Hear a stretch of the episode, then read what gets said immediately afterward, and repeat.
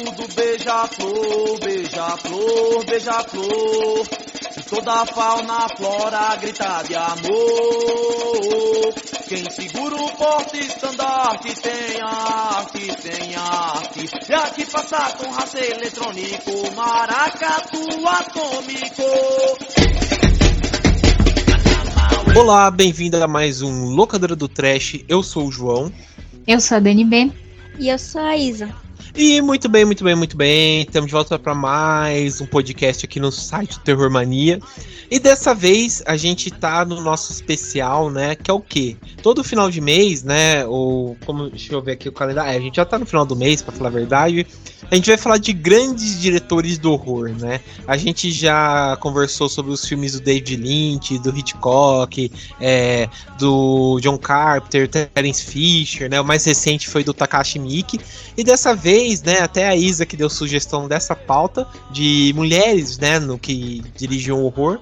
E dessa vez a gente vai falar de uma diretora nacional que eu, eu, particularmente estou gostando muito dos trabalhos dela, né? Do que eu vi, que é a Gabriela Amaral, né?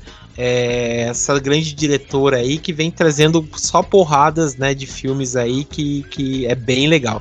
Mas a gente vai conversar um pouco sobre ela sobre alguns filmes, né, melhor dizendo, né, a gente selecionou alguns aqui, no qual ela é, escreveu ou dirigiu, né, pra gente comentar um pouco. Mas antes a gente só vai para os nossos habituais recadinhos e a gente já volta para falar um pouco desse, dessa saga de grandes diretores do horror.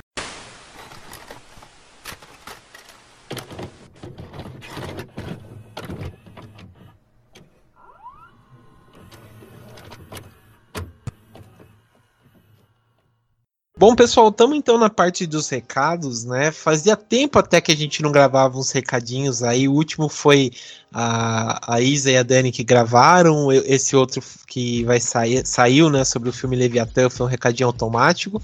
E dessa vez a gente tá aqui, né? Tá a minha parceira Dani. E aí, Dani, tudo bem? Opa, tudo certo, na medida do possível, né? Isso aí. E também nossa convidada aqui mais especial, a Isa. E a Isa, tudo bom? E aí, gente, tudo certinho? Isso aí. Bom, então, pessoal, a gente vai dar nossos recadinhos habituais aqui, mas agora com a voz bela dessas duas mulheres aqui para incrementar os recados, né? Que a gente vai falar o seguinte, né? A primeira para gente, para vocês, né, melhor dizendo, curtir nossas redes sociais, né? Tanto Facebook, Instagram e o Twitter, né? Que vocês podem curtir lá e ficar por dentro das informações, as, é, o que a gente posta e tal, né? Tudo relacionado ao universo do terror, também sobre informações do podcast do Locadora, né? Para vocês ficarem por dentro, né? E lá, tanto no Instagram, Facebook e Twitter, vocês encontram a gente através do arroba, que é arroba terrormania666 nossas redes sociais, uma loucura, gente. Só alegria. É, mas para você que não é uma pessoa sociável na internet, não quer saber de seguir a gente em lugar nenhum, quer só ouvir o podcast, você tem a opção de assinar o feed, né, do, do nosso podcast no Anchor FM. É só procurar lá pelo Locadora do Trash, é, assinar o nosso feed, que aí toda semana, quando sair episódio novo, você vai conseguir acompanhar lá direitinho. Sim, sim, isso é verdade. E para acompanhar a Locadora do Trash, vocês podem escolher a plataforma de streaming preferida. Vocês conseguem ouvir o Locadora tanto no Spotify, quanto no iTunes e na Amazon Music. Daí você escolhe a sua plataforma preferida e acompanha o Locadora por lá. E melhor do que ouvir, né? Você pode ouvir o Locadora vestindo uma camiseta do Terror Mania. Olha que coisa maravilhosa, né? Lembrando que a nossa loja tá lá no ar, tem vários modelos de camiseta, baby look, várias estampas, cores, é, estampas de cultura pop, de terror, enfim, dá uma olhadinha lá, tem bastante modelo disponível ainda. É só entrar no terrormania.mindstore.com.br. Sim, isso é verdade. Daí vocês ficam bonitão lá pra ver, para sair, né? Ou sei lá, fazer uma cal com os ficar bonitão usando as camisetas do Terror Mania, né? E também, pessoal, outra coisa, a gente já vem dizendo, né, um tempo aí, para vocês que curtem uma música, né? Principalmente, tipo, que a gente coloca de trilha sonora, né? Aqui no podcast, a gente tem um Spotify, né? Que a gente coloca é, na, na, descrição né, do programa e tal, no site Terrormania, tem lá a trilha sonora completa do programa para vocês ouvirem, né? Além do nosso podcast, vocês ouvirem o, o, a trilha sonora que também tem de fundo. E se você quiser dar uma conferida nos filmes que a gente fala em cada episódio, tanto os filmes é, principais daquele episódio, quanto algum filme que a gente comentou ao longo da conversa, é só dar uma visitada no perfil do Terror Mania no Filmou, que lá tem a listinha completa de cada episódio. É só procurar por Terror Mania 42 que vocês encontram a gente por lá também. Uhum. E também, pessoal, o seguinte, vocês que querem fazer um contato com a gente, né, um pouco mais profissional, como a Dani diz, né, vocês podem entrar em contato conosco através do nosso, do nosso e-mail, que é o contato arroba terrormania.com.br lá, que lá a gente responde com mais rapidez também, né? Não quer dizer que a gente não responda rápido nas redes sociais, mas é aquela coisa, né? E-mail, como a Dani diz também, né? E-mail é para negócios, amizades, fica nas redes sociais, né? Só completando aí o que o João tá falando, é, muitas vezes a gente não consegue, a, a mensagem acaba se perdendo, né? É, a gente interage muito com vocês nas redes sociais, então às vezes a gente recebe muita mensagem, assim, de comentários, de coisas que a gente postou, é, de enquete, de votação. Então, quando você manda alguma coisa, assim, de trabalho, de divulgação, às vezes a gente não consegue ver. Tipo, acaba ficando perdido, né? Uhum. Então é melhor mandar um e-mail, fica mais fácil. Sim, fica mais fácil e a gente, a gente já responde rapidinho também. ah, e lembrando que o podcast está saindo aos sábados, teoricamente, né? Quando dá, tá saindo sábado. Não, brincadeira. Mas, gente, é dia de sábado, fiquem atentos às redes sociais do Urmania, Ancor FM. Todo sábado tem um episódio inédito lá pra vocês, tá? Quando não dá, não sai, mas acontece, né? Sim.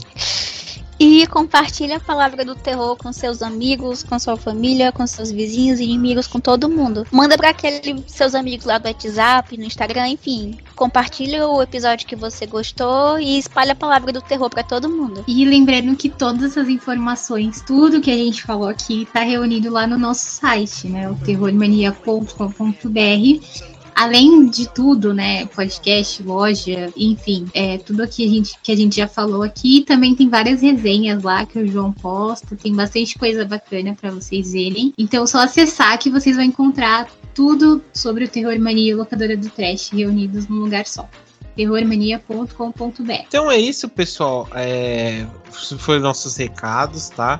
É, acessem aí, peguem todas as informações tá no site Terror Mania também as informações para vocês curtirem, né? É, todas essas coisas que o universo do Terror Mania proporciona para vocês, né? Mas beleza, vamos então para nossa gravação normal.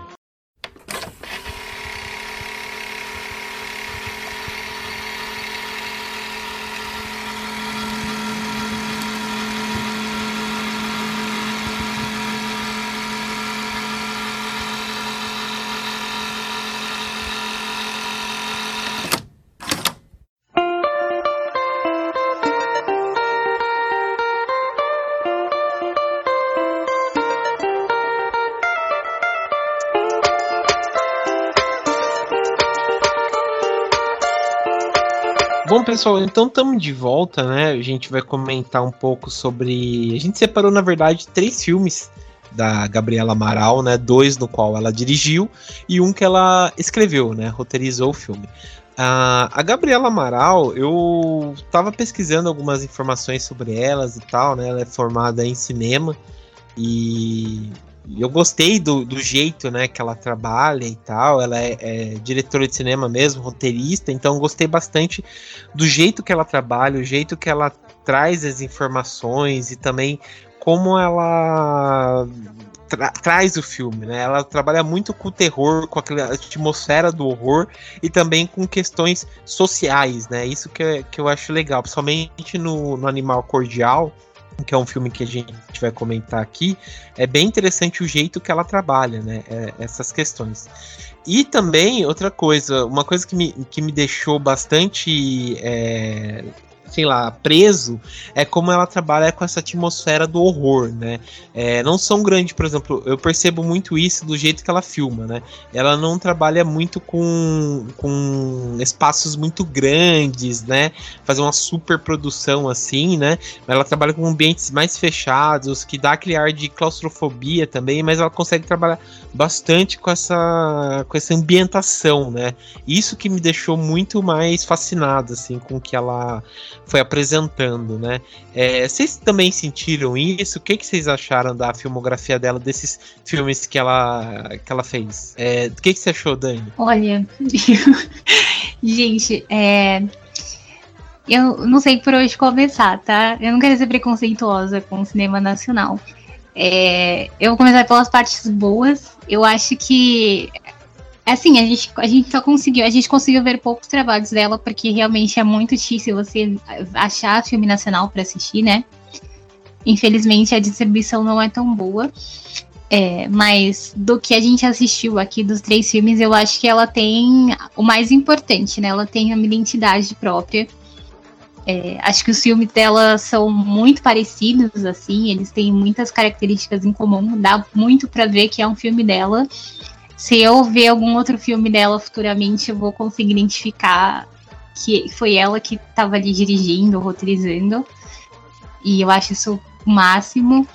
É, acho que ela consegue adaptar muito bem coisas que a gente já viu no terror, que a gente vê sempre, assim, coisas clichês até, né? Mas ela consegue trazer para nossa realidade brasileira, que eu acho isso muito legal também. Não é um, não é um filme que tenta ser é, tipo, não é um terror que fica muito assim regional, muito voltado para a cultura do, do Brasil, mas ao mesmo tempo ele não é, ele não tenta ser americanizado, sabe? Eu não sei se eu consegui explicar. Sim, sim, deu pra entender. Mas, tipo, não é aquela coisa. É, porque, assim, às vezes quando. As pessoas vão muito pros extremos, né? Quando você vai fazer um filme do, do Brasil, ou você faz uma coisa assim muito regional e faz alguma coisa meio que voltada para Nordeste, Amazônia, etc. Ou você faz muito cópia americana. E eu acho que ela consegue ficar ali no, no meio, sabe? Tipo, acho que uhum. tem. consegue dar uma cara de, de Brasil, mas de outras formas. Que eu acho que é muito interessante também. É, mas acho que tem algumas coisas para melhorar ainda. É, acho que talvez. Tem, do, tem dois filmes dessa, dessa lista que eu achei que ficaram muito parecidos, assim, em questão de história. É, acho que talvez tenha um, uma coisa menos automática. Enfim, a gente vai falar mais dos filmes ao longo do, do, episódio, né? Teve algumas coisas que me incomodaram, mas de qualquer forma, eu acho que é muito legal a gente ver, assim, uma diretora é, brasileira de terror que tenha uma identidade própria. Acho que ela tem muito a crescer ainda, tipo, e acrescentar no, no gênero. Entendi. E você, Isa? Os filmes dela que eu assisti, eu fiquei completamente apaixonada. Porque, como a Dani falou, tem muito dessa identidade própria dela, né? Porque ela consegue transmitir esse recorte do Brasil em pouco tempo e, e, durante um filme. Todos os filmes dela que a gente assistiu para poder gravar esse episódio, ela consegue trabalhar isso muito bem. E outra coisa também sobre a, a Gabriela Amaral Almeida é o TCC dela que inclusive a gente é colega de profissão, que ela também é bacharel em jornalismo, foi sobre o Stephen King. É, o tema do TCC dela foi as duas faces do medo, a análise dos mecanismos de produção do medo nos livros de Stephen King. E assim, daí a gente já, já sabe que o que é que a gente pode esperar, né?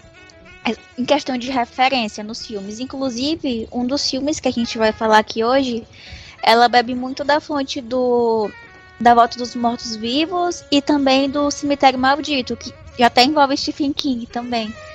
Uhum. Mas eu acho que é isso, ela conseguiu criar essa identidade própria dela, bebendo de muitas fontes diferentes e muitas referências diferentes, sem perder essa essência, essa brasilidade, sem ser uma coisa caricata, sabe? E, e, eu fiquei apaixonada, assim. E outra coisa também é que ela não subjuga a inteligência de quem tá assistindo. É, inclusive, até o desfecho desses filmes que a gente vai falar, nem sempre tem aquele final explicadinho, mastigadinho. os finais e as coisas que ela apresenta pra gente é, fica a nosso critério, a nossa interpretação. Ela não te dá uma resposta, ela faz você inventar uma resposta na sua cabeça e, e ter o seu próprio sua própria interpretação daquele filme, sabe? Ela não quer passar aquilo já escrito, bonitinho, mastigado, o que, é que a gente tem que pensar.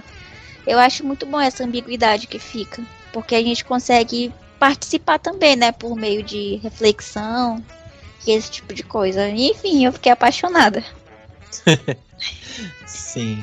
É, é, eu gostei bastante, principalmente dos, dos, dos filmes que ela, que ela dirigiu, né? A Sombra do Pai. Realmente é um. Eu achei, assim, é, um pouco. Não sei, dentro de mim, assim, vendo, gostei mais do que do. Do Animal Cordial, né? apesar de que Animal Cordial também é um puta de um filmão, mas é, essa ideia de ser uma coisa mais. É, posso dizer? Mais fechado, sabe? Não ter aqueles grandes cenários e trabalhar com, com suspense e tal, com aquela coisa, é, aquela atmosfera do horror, de, de não ter uma coisa definida, né? Do que, que, que é aquela coisa e também misturar a brasilidade da religião, né? Com algumas coisas, sei lá, que a gente está acostumado em ver filmes americanos e tal, é, de, de terror, eu, eu achei interessante, eu, eu gostei bastante mesmo. Não sei se para vocês passaram essa, essa, essa intenção, mas eu achei legal isso aí. Uhum. E só uma correção, que eu acho que eu, quando eu fui falar do, de um dos filmes que ela cita, né, nas obras dela, era A Noite dos Mortos Vivos. Eu acho que eu falei o título errado. Fica só essa correçãozinha aí. que é o do é. Jorge Romero. Uhum. É, mas beleza. Bom, vamos então falar dos filmes dela. Com licença, mais alguma coisa? O que é que tá acontecendo aqui? Ninguém vai fazer nada. É melhor a gente sair logo daqui. Se ele morreu, a culpa é minha. Sabia que eu já matei muita gente. O que, que você sentiu? Nada. Vocês são dois doentes. Agora gente precisa de um plano. Quanto tempo leva pra polícia chegar? Vamos falar do primeiro. O primeiro que a gente trouxe aqui foi de 2017, que é o Animal Cordial. Que eu lembro que quando saiu foi um, um boom também, que todo mundo comentou e tal. É, que ele, ela dirigiu e escreveu, né? O, o, filme junto com a Luana Demange, né, que tem a história, que é a história dela, né? E, e tem um elenco até muito bom assim, né? O Murilo Benício, que tá excelente no filme, a Luciana Paz, né, que faz, ela também tá no Quando Eu Era Vivo, né, e também tem a, a Camila Morgado, o Humberto Carrão, né, uma galera de peso, assim, né. É, tem o, o Irandir Santos, né, que tava no Amor Só de Mãe lá, é, que também é um puta de um ator, então achei bem interessante também trabalhar com essa questão social, né, de classes também, eu achei bem legal, né? E também mostrar como a loucura tá em todo lugar, né? Que a gente, a gente tá, né? É, mas perguntar para vocês, começar com a Dani. Dani, o que, que você achou do Animal Cordial? Você gostou?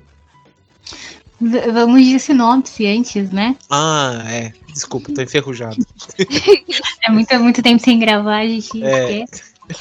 Não, então, esse filme ele parece até um, um episódio da creepypasta do, daquele programa lá, Pesadelo na Cozinha, né? porque a história, a história se passa dentro de um restaurante. É, o tempo inteiro dentro do restaurante. E aí é até difícil explicar o roteiro, né? Mas basicamente é isso: é um restaurante e vão acontecendo situações que vão levando a outras situações e a outras situações, e quando você vê, vira uma coisa assim que foge do controle. Tipo, uhum. lembra muito Relatos Selvagens, né? Que começa com uma situação é. muito pequena, assim, uma situação uhum. corriqueira, mas que o jeito que as pessoas reagem àquela situação acaba transformando aquilo num problema gigante e que não tem mais como solucionar, né? Tipo, é, eu gostei muito desse filme. Eu nunca tinha assistido. É, eu lembro que também foi um. Quando saiu, né? Só falava nesse filme. Sempre foi um filme muito bem elogiado, mas não sei porquê. Acabei, acabei não assistindo e pude ver agora, né? Eu, eu gostei justamente por causa disso, assim, por, é, é, é pela, pela da criatividade, né? Apesar de ser parecido com o filme que eu citei antes. É, mas eu acho de, de você começar a assistir ali a situação e não saber como é que aquilo vai terminar. Tipo, não é um uhum. filme óbvio. É, não é comum você ver um filme assim é, de terror que se passe nesse ambiente, que tem esse ritmo, que aconteça as coisas desse modo. Geralmente a gente já sabe de cor o que vai acontecer, a gente já sabe como, as, como os personagens vão agir, né? É, e nesse filme, não. A gente tipo, parecia que todo mundo era suspeito, todo mundo podia fazer alguma coisa a qualquer momento, todo mundo estava escondendo alguma coisa. Uhum. E além do ambiente claustrofóbico, né?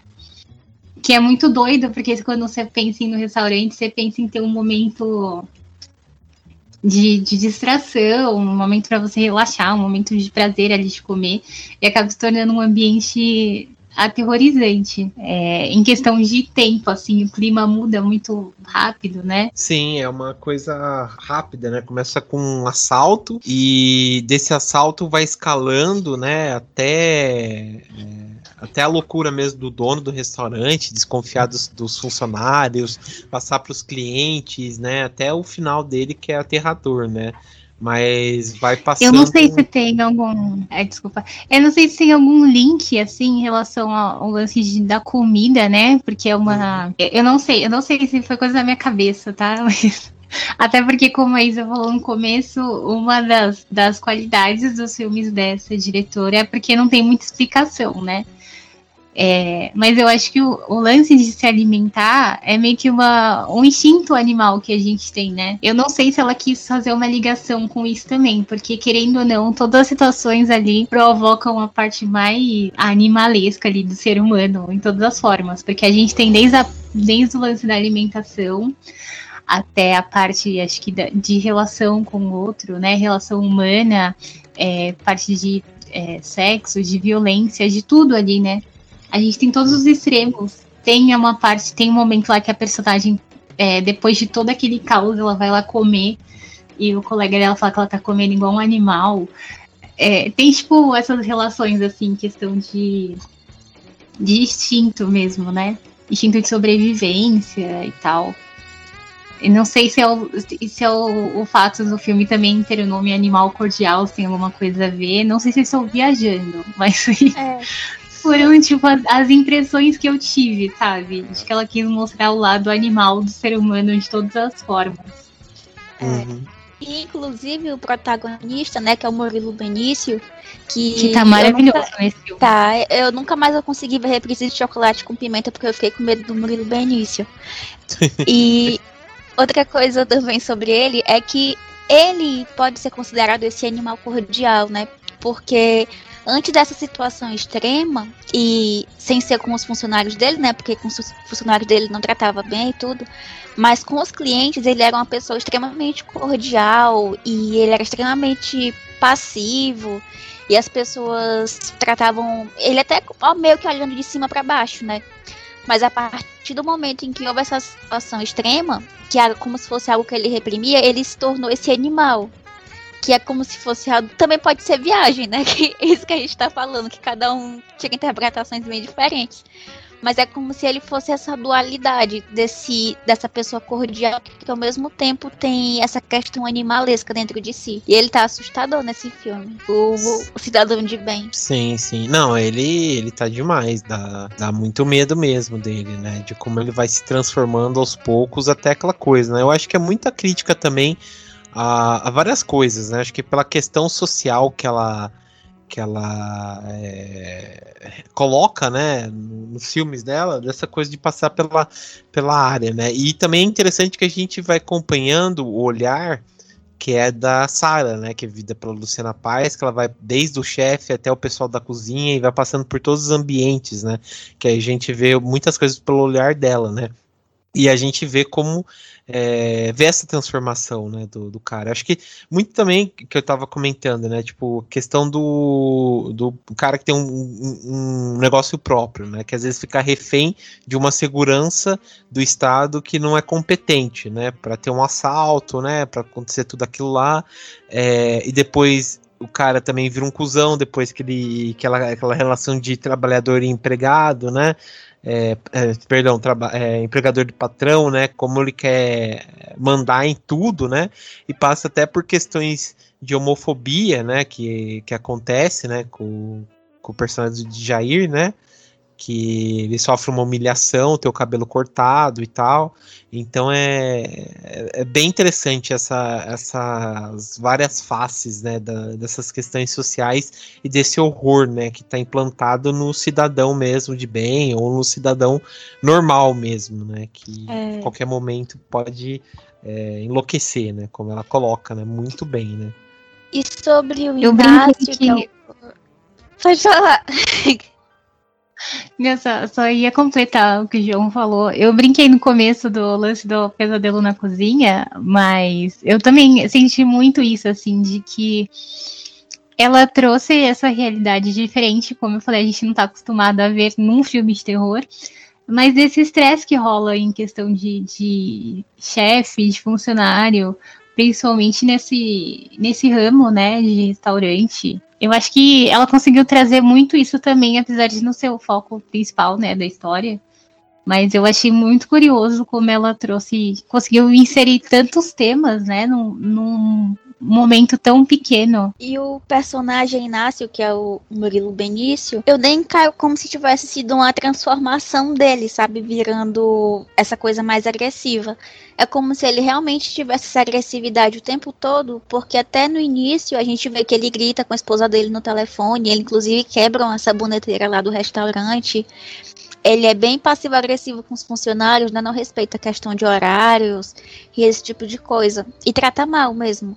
É como se essa, educa é, essa educação dele, a cordialidade dele, fosse só com pessoas que ele considera numa classe ou igual ou superior. Porque quando chega aqueles clientes que são bem ricos, né, que ficam destratando os funcionários e ficam querendo tudo mais caro e tal, e rindo dele porque ele não sabe algumas informações sobre vinhos, ele trata esse pessoal super bem. E tem uhum. outro cliente lá também, que é um, um ex-policial, que ele já fica meio que com o pé atrás, porque o cara não parece ser dessa classe social tão elevada, mas a partir do momento que ele pede um dos pratos mais finos do restaurante, ele passa a ser mais atencioso com, com esse cliente também. É como se desde o início ele já fosse essa coisa mais violenta, sabe? Com todo mundo que ele acredita que seja menor do que ele por algum motivo, seja por questão de hierarquia ou de classe social mesmo. É como se ele sempre tivesse sido isso, sabe? Mas ele só precisava de uma oportunidade para poder expor, que no caso a oportunidade foi é, o assalto, né? Em que ele estava no poder, porque ele estava armado, e, e, foi a oportunidade que ele precisava para poder mostrar a verdadeira face dele e extravasar toda aquela violência que ele tinha dentro de si. É, você tem razão. Acho que foi uma, uma boa interpretação mesmo. É, Não, dá pra ficar no... 50 horas falando nesse filme. Uhum. dá. Tem é muita coisa. É muito bem. E, e, e eles e os atores também, né? Como a gente comentou, são muito, muito, muito bons mesmo. Né? Então é, vale muito a pena. A única crítica que eu tenho é. Uhum. Não, não é só nesse filme, acho que eu já até falei isso em outros podcasts. É, às vezes o filme nacional, assim, o pessoal tem um texto muito engessado. E, tipo, às vezes os atores são muito bons, mas tipo, o texto é muito robotizado em alguns momentos atrapalha um pouco. Não sei se vocês sentiram isso. É, eu, pra falar a verdade, eu não tive essa impressão. Eu achei, achei interessante. A transformação, o texto e tal, não tive essa impressão. Mas ah, não sei, é, é, é, uma, mas... é uma interpretação, uma interpretação. Mas eu senti falta, às vezes, de em alguns momentos, assim, ter um texto mais natural, sabe? Que eu uhum. acho que o filme ia ficar Tipo, sabe quando o filme é 9,5, mas se tivesse um, um diálogo mais naturalzinho ia ficar nota 10. Mas não é nada que comprometa o filme. O filme é maravilhoso. Entendi. É, ainda sobre essa questão de da gente ter diversas pessoas representando diversas partes da sociedade, né? Porque a gente tem lá a minoria, aí tem um pessoal que tem a classe mais elevada e tal. Só que é como se cada um, apesar dele estar no nível diferente do outro, é como se cada um tivesse vulnerabilidade, né? Porque a mulher que tava lá, que é a Camila Morgado, ela humilhava a, a funcionária do restaurante porque ela tinha uma classe social elevada e tal. Mas a partir do momento que chega um cara que abusa dela no restaurante, a gente vê que ela também tem vulnerabilidade. O cara que era advogado, que era o esposo dela, é, quando ele estava nessa situação de poder, ele também era bem arrogante, mas a partir do momento em que o conhecimento dele o dinheiro dele não ia servir de nada, a gente vê que ele também fica vulnerável, que ele fica morrendo de medo. É como se a pessoa que pudesse ter essa dominação, né, como se estivesse no topo da cadeia alimentar, por exemplo, é quem detém o maior poder de, de fogo e de destruição, que no caso é o Inácio, que é o dono do restaurante. É, quem detém esse poder de. Até mesmo como fala de animal, essa coisa mais selvagem, é como se quem estivesse no topo da cadeia alimentar é quem consegue ser menos vulnerável a isso tudo, sabe? Por mais que destrua as outras pessoas. Essa autodefesa exagerada. Entendi. É, você tem razão nesse ponto mesmo. Mas beleza. Com licença. Mais alguma coisa? O que é que tá acontecendo aqui? Ninguém vai fazer nada. É melhor a gente sair logo daqui. Se ele morreu, a culpa é minha. Saber que eu já matei muita gente. O que, que você sentiu? Nada. Vocês são dois doentes. Agora gente precisa de um plano. Quanto tempo leva pra polícia chegar?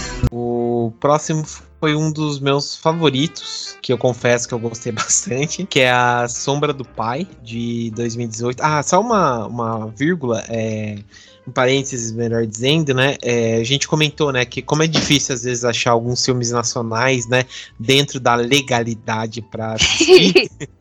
É, vale a pena comentar que o Animal Cordial tá disponível na Netflix, tá? Então dá pra assistir por lá também. É, mas beleza, bom, tava falando então da Sombra do Pai, né? Que achei bem interessante isso daqui, que foi um ano depois, né? Do, do, do Animal Cordial, porque o Animal Cordial é de 2017 e a Sombra do Pai é de 2018, né? É, foi escrita também, escrito e dirigido pela, pela, Gabriela, pela Gabriela Amaral, não teve uma, uma, uma coautora, então ela fez tudo. E esse aqui também, só fazendo também esse serviço, ele tá na Amazon, na Amazon Prime, dá pra vocês assistirem lá, que é um filmaço também. Mas, Dani, lança a sinopse pra gente aí. Então, é, nesse filme, a gente acompanha essa criança, né? Que ela perdeu a mãe e ela acaba tendo que virar ali. acaba tendo. É forçada a crescer, né? Super rápido. Meio que pra tomar conta ali da casa, porque o pai dela tá vivo, mas ele tá doente. E é basicamente isso, né? A gente acompanha esse, esse processo de luto e essa criança que começa a mexer com coisas. é, com bruxaria, coisas erradas, enfim, a falta que faz a TV Globinho na vida das crianças hoje em dia. Que a menina começa a querer falar com gente morta. Aham, Isso é verdade. É verdade, fica assistindo o encontro da Fátima aí, dá esse problema mesmo. Ele fica vendo Felipe Neto no YouTube, é isso que acontece. Aham. Verdade. É, mas, beleza, eu vou, vou perguntar aí pra, pra vocês o que, que vocês acharam desse filme. Vou começar pela Isa. Isa, o que, que você achou? Esse daqui, apesar de não ser tão violento, né, quanto o Animal Cordial, ele foi o mais pesado pra mim. Eu, inclusive, tive que parar ele na metade e terminar de assistir no outro dia, porque ele realmente, ele é muito melancólico, né? Ele é um terror, mas ele também é um drama bem pesado. Eu Uhum. gostei bastante do filme. Realmente é um filme bem denso, que, como envolve essa questão do luto, né, tanto a, a mãe da, da Dalva, que é a criança do filme, quanto o melhor amigo do pai dela, que também morre, tem esse clima de morte, assim, constante. E eu acho que se torna muito pesado por isso, porque não tem, assim, um inimigo visível, né? Ah, aquela pessoa que é o vilão do filme, não tem. é tudo muito subtendido, sabe? É uma visão, é uma coisa estranha que acontece e a gente não tem esse inimigo para poder ter algo para torcer contra. É como se tudo, tudo, tudo tivesse errado e pesado demais. Até quando as coisas tentam ser bonitinhas no filme, quando o pai tenta dar atenção para a filha, é, ele não consegue demonstrar sentimento, né? Ele tá tão soterrado nessa dor da, da perda da esposa, na perda do melhor amigo dele, que ele começa a morrer também. Que aí ele fica doente, né? Ele sofre um ferimento e tal. E ele começa a se deteriorar, ficar cada vez mais doente. Tem horas que ele parece um cadáver e age como um zumbi, quebrando porta para poder abrir tranca. É, eu, eu, né, minha visão, minha interpretação, é, essa ferida aberta que ele tem, eu acho que é realmente o processo do luto, que ele não soube lidar, porque ele não consegue expressar sentimento com ninguém. E essa ferida vai consumindo ele e vai transformando, tirando, né, a vitalidade dele, a vida dele, porque ele tá completamente tomado por essa tristeza. Tá ficando pesado, né, negócio. Mas é porque esse filme realmente ele é bem melancólico. Eu gostei dele, mas é bom você assistir no dia que você estiver mais felizinho, assim, porque ele acaba sendo bem deprê. Apesar de ser um terror, né? Mas ele é um, um dramazão, assim. E envolve muita coisa do imaginário popular nacional, que é questão de simpatias e lendas e, e crenças, assim. E, e além de pegar essa coisa do Brasil, né? Essa questão mais cultural e folclórica pega essas referências do filme, até que a gente estava comentando logo no início, que tem essas referências de A Noite dos Mortos-Vivos e também de Cemitério Maldito. Inclusive a, a, questão de enterrar e desenterrar e tentar fazer as pessoas voltarem à vida. É, e faz essa mistura bem equilibrada entre o nacional, essa cultura mais popular brasileira, com esses filmes mais clássicos de terror. E dá esse resultado aí maravilhoso. Sim, concordo com você. É, simplesmente espetacular mesmo, né? E essa atmosfera que ela inventa de desse cotidiano mesmo, né, brasileiro, do, do cara que é viúvo, tem que trabalhar, né, que ele é trabalhando na construção civil e ao mesmo tempo tá perdido, né, não tem aquele tempo do luto, a criança também que não entende direito o que que é, a tia que, que tenta né, ter uma vida, mas ao mesmo tempo é presa naquela naquela situação e tal, é, é muito boa mesmo. É, mas e você, Dani, o que, que você achou? Nossa, depressão profunda, né? E paralisante. Sim. Nossa, é tipo, se você tá alegre, esse filme destrói sua vida inteira. Se essa era a intenção, eles conseguiram.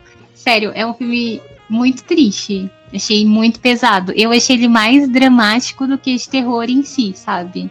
Uhum. É, é que nem a Isa falou, tem aquele clima de morte rondando, sabe?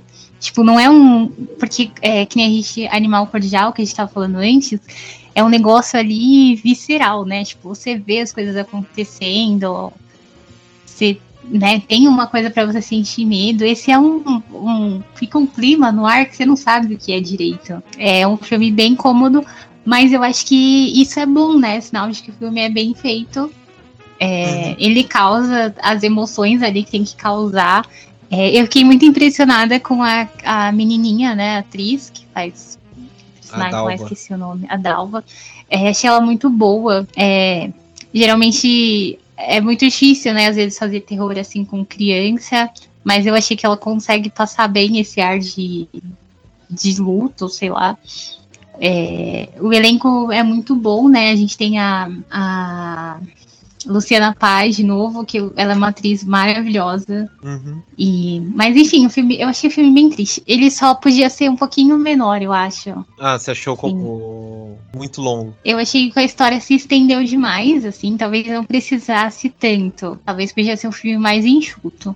Mas eu achei um filme bom, tipo, me surpreendeu bastante. Entendi. Tanto que até pelo eu tinha visto trailer antes, eu não tinha gostado do trailer. Eu achei que eu não ia gostar do filme, é, mas quando eu assisti, realmente foi uma história assim que me prendeu.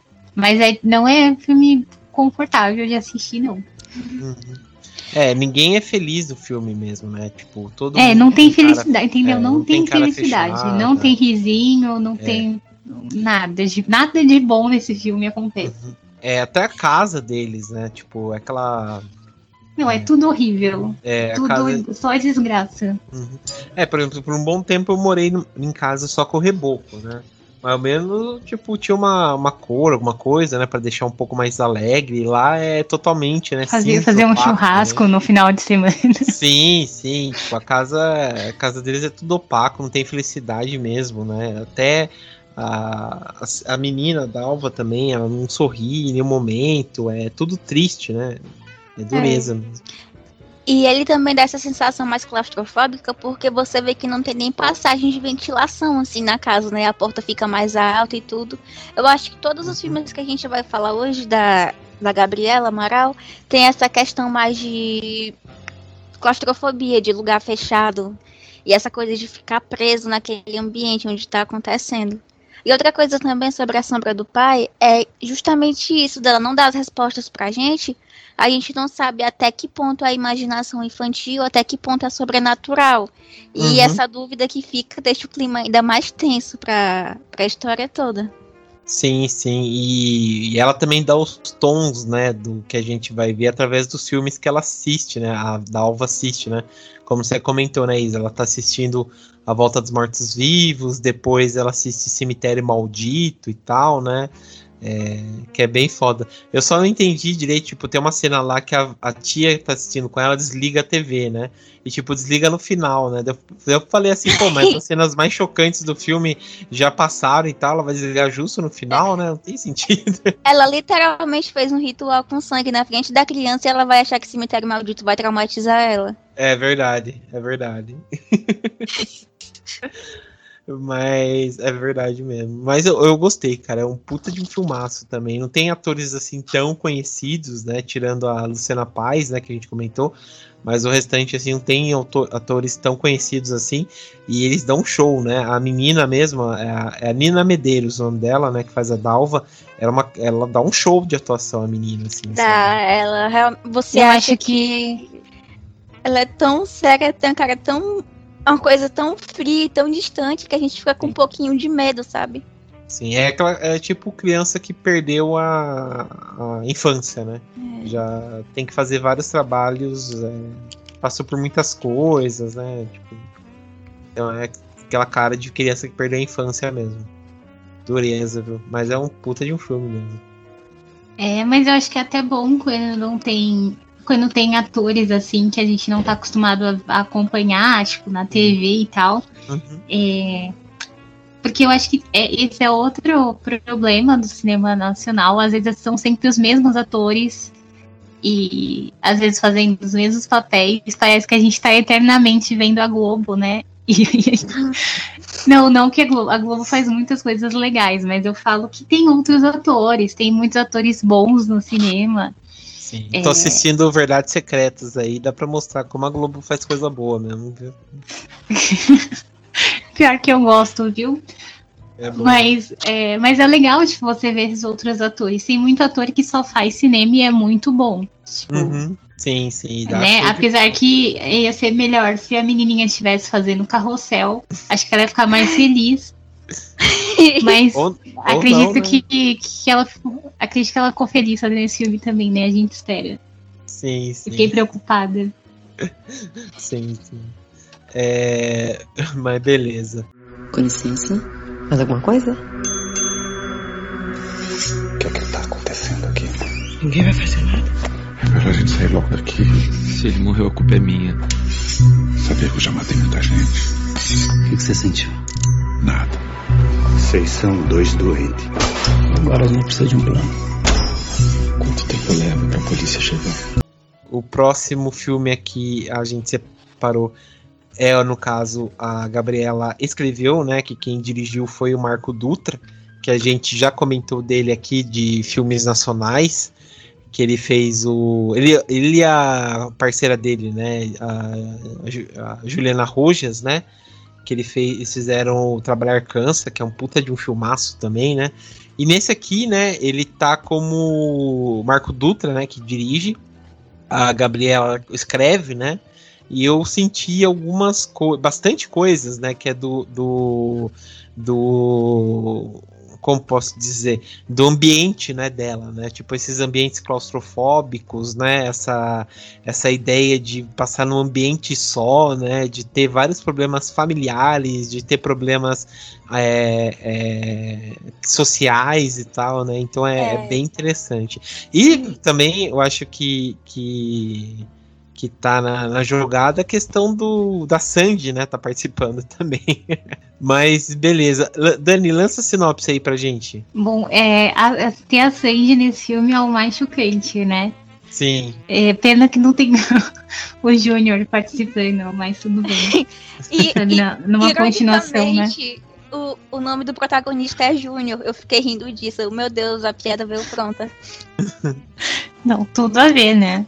Uhum. Mas enfim, esse filme ele conta a história de um, é, do cara que ele vai morar com o pai dele, né? Novamente, ele acaba se divorciando e tá naquele momento ali de, de depressão, né? Pois término. E aí ele uhum. volta pra casa do pai. E também, é, foi o que eu comentei no início, né? Ele, é, ele é, tem esse esse lance bem parecido com A Sombra do Pai, porque são dois filmes de filhos que perderam a mãe, só que nesse caso a gente vê já um homem adulto, é, com a vida feita, enfim, é, ele lida com luto, mas em outro momento, né?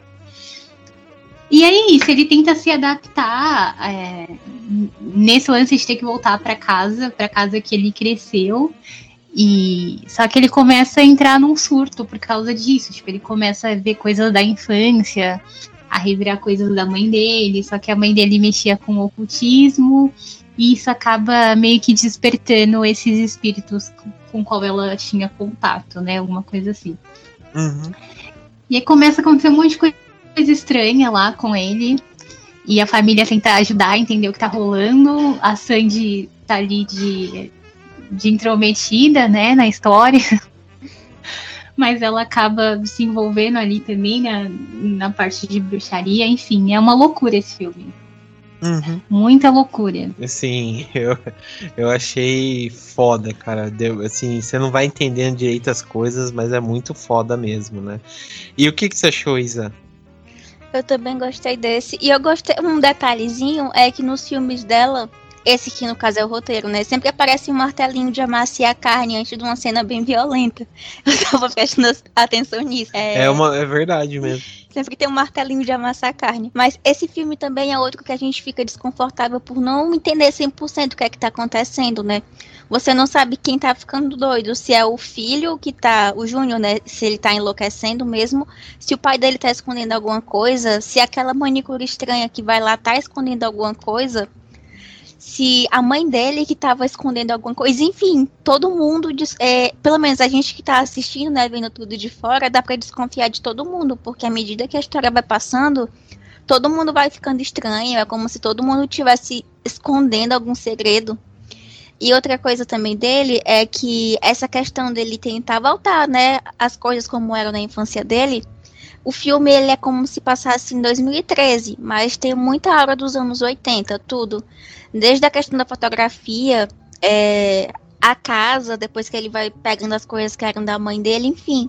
Parece que eles estão nos anos 80, só que na verdade a história se passa em 2013. Eu também gostei disso porque dá.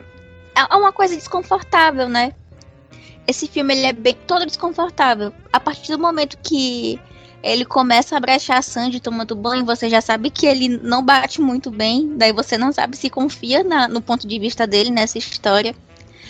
Porque assim, esse filme realmente, como a Dani falou, é uma loucurada, porque é muita coisa envolvida. Tem a questão do ocultismo, tem um irmão dele que tá preso, né? Tem a questão do pai dele que tem uma namorada e o pai dele fica descontando tudo em exercícios. Enfim, é, é muita coisa acontecendo. Mas ele é assustador porque a gente realmente não entende o que tá acontecendo e você vê que tá todo mundo mal também. Assim como a sombra do pai, né? Porque é aquela coisa que você vê que não tem ninguém feliz de verdade, que tá todo mundo muito melancólico e tentando forçar uma normalidade que não existe. Uhum, isso, isso é verdade, né? E uma coisa que eu percebi, né? Tipo, tava até assistindo com a Aline esse filme, é como o Antônio Fagundes é bom, né? Tipo, ele tá no filme, né? E, tipo, puta atorzaço mesmo, né? Porque as cenas, assim, é bem sutil, né? Mas as cenas dele de medo, né? O jeito que ele esconde também o jogo de co coisas que vão acontecendo na família, né? As cenas, tipo, quando ele tem medo, né, do filho, né? É, então, tipo, alguma coisa que ele fala um pouco mais alto, você vê que ele fica recuado, né? Então, tipo, é, é muito, muito bom mesmo, né? O jeito que ele vai fazendo, vai falando e tal que, que enriquece né, o filme, né? É. É, ele, ele tem aquilo que eu, que eu toquei no ponto anterior. Tipo, ele passa muita verdade em cena. Tipo, ele parece muito com uma pessoa que você conhece. Tipo, ele não. Em nenhum momento parece que ele está atuando. Tipo, ele parece Sim. um pai de verdade, né? Muito doido. Gente, uma pergunta para vocês. Vocês entenderam o final?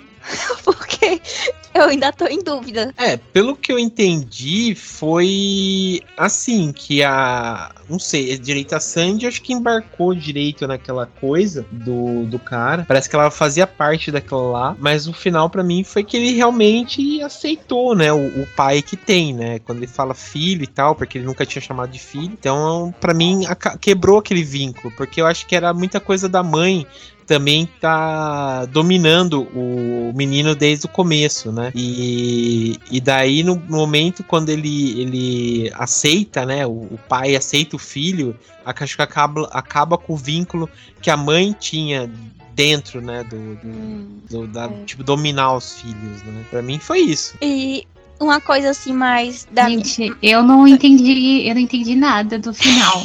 é, para mim eu acho que todo mundo ficou possuído, o pai, a Sandy, o cara, tipo, tava todo mundo já com demônio no corpo. Foi isso que eu entendi.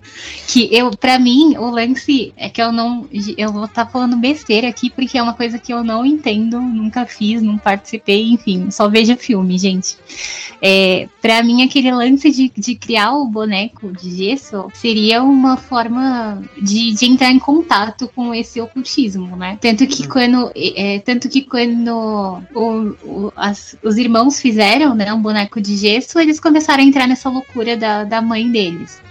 E o pai dele tava, tipo, levando a vida normal porque ele não tinha participado disso. Foi o que eu entendi o filme inteiro. A partir do momento que ele foi pego à força lá e, e fez o gesso, fez todo o ritual, ele meio que entrou naquela onda também. Tipo, acho que tiraram o colar de proteção dele, enfim. Sim, sim. E a Sandy eu não entendi. Porque ela acho que ela foi lá, acho que ela foi lá só para cantar. Eu tinha entendido mais ou menos assim, que o pai deles, ele não queria aceitar nessa questão da, da morte da mãe, não queria acreditar nessas coisas mais de ocultismo que eles faziam por lá. E eu tinha entendido esse ritual como se fosse uma libertação desse pai para poder acreditar que realmente tudo aquilo era verdade e que aquilo não era o mal em si, mas era uma forma de, não sei, de ter esse contato maior e que aquele ritual do gesso e tudo foi uma libertação, porque ele realmente se conectar com o filho dele, sabe? Uhum. Eu tinha entendido, acho que eu quis botar um final feliz demais para um negócio que não era de final feliz.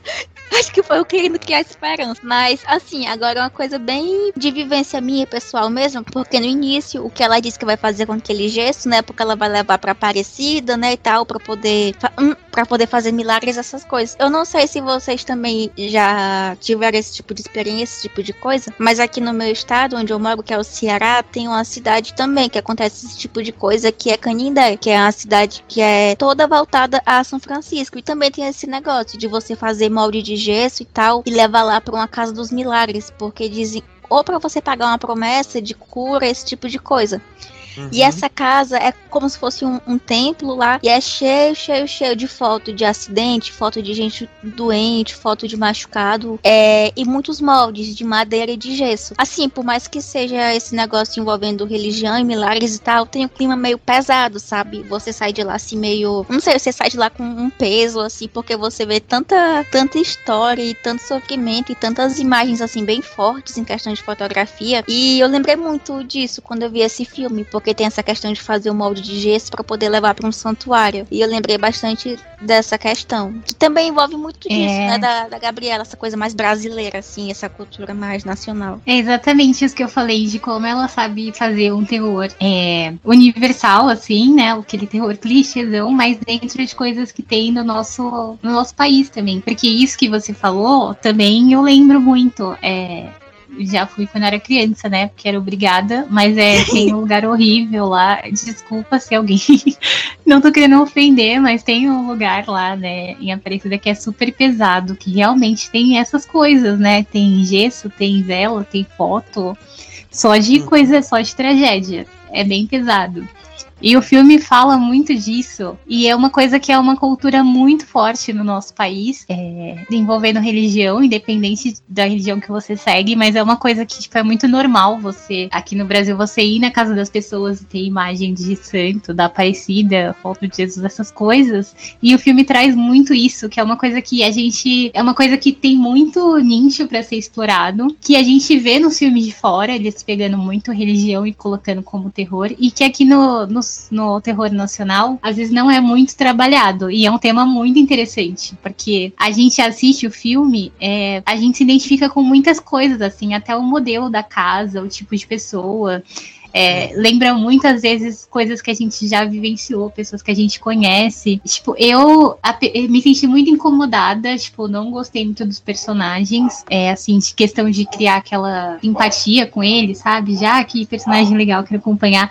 Mas eu senti uma coisa, assim, de, de reconhecer, sabe? De ser muito próximo da, da realidade. E eu acho que isso torna o filme muito natural, muito fácil de você se relacionar e muito fácil de você sentir medo também. Uhum. Que não é medo que é o medo de coisas que estão presentes no nosso dia a dia. Pode não ter na nossa casa, mas pode ter na casa de alguém da família, de alguém que a gente conhece. Tipo, não é um medo aleatório de uma coisa que não faz de uma lenda que nem tem aqui no Brasil, sabe? E os três filmes, eles tratam muito dessa questão de um medo mais real, né? O Animal Cordial é o medo da violência urbana e das atitudes extremas das pessoas. Já o A Sombra do Pai é esse medo da morte, de perder pessoas que você ama. E esse Quando Eu Era Vivo é o medo do desconhecido, do oculto. E é todo um medo, assim, que não é uma coisa que tá distante da gente, né? Eu acho que isso é uma das características do, do cinema da, da Gabriela Amaral Almeida. É uma das que a gente mais reconhece, assim. Que é mais presente, mais característico dela. Isso é verdade. Bom, Tinha é, até um porta-retrato lá com a foto do fofão, né? Era. Foi a é, hora o mais brinquedo do fofão. O auge. Mas beleza. Bom, foi interessante isso daqui. A gente abordou até poucos filmes. Vale a pena a gente fazer uma parte 2 com as outras produções, né? Assim que a gente achar também tá mais fácil, acessível, né? As produções dela. Mas o que a gente conseguiu, a gente falou bem da- das produções que vale muito a pena vocês assistirem. É, a- quando eu era vivo, ele tá na Globoplay, né? Então vale a pena vocês acompanharem por lá. é, que é um puta de um filmaço também. Vale muito a pena. É, mas beleza. Então quero agradecer aqui a presença da Isa. Obrigado, Ah, viu, Isa? Obrigada também. E também agradecer a presença da Dani. Obrigado, viu, Dani? Gratiluz. Gratiluz sempre. Então é isso, pessoal. É, assistam mais cine- cinema nacional aí, de gênero aí, para dar força para nossos amigos diretores aí, que vale muito a pena. E até mais!